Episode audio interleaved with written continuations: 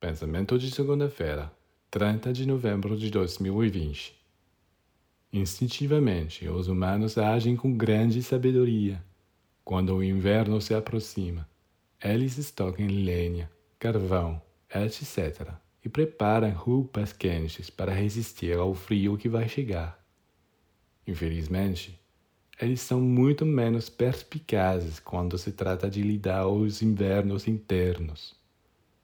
Lá, eles não se preparam e quando chegar o período escuro, só sabem reclamar e dizer que a vida não tem sentido. Você dirá que as estações da vida interior não voltam com a mesma regularidade que na natureza e, portanto, não são previsíveis. Isso é verdade, mas você deve saber que o inverno necessariamente volta de tempos em tempos, e se você aprender a se observar, você descobrirá dentro de você a cada vez certos sinais de alerta. Portanto, aprenda a se observar e assim que sentir que esse período de frio e escuridão está chegando, esteja vigilante.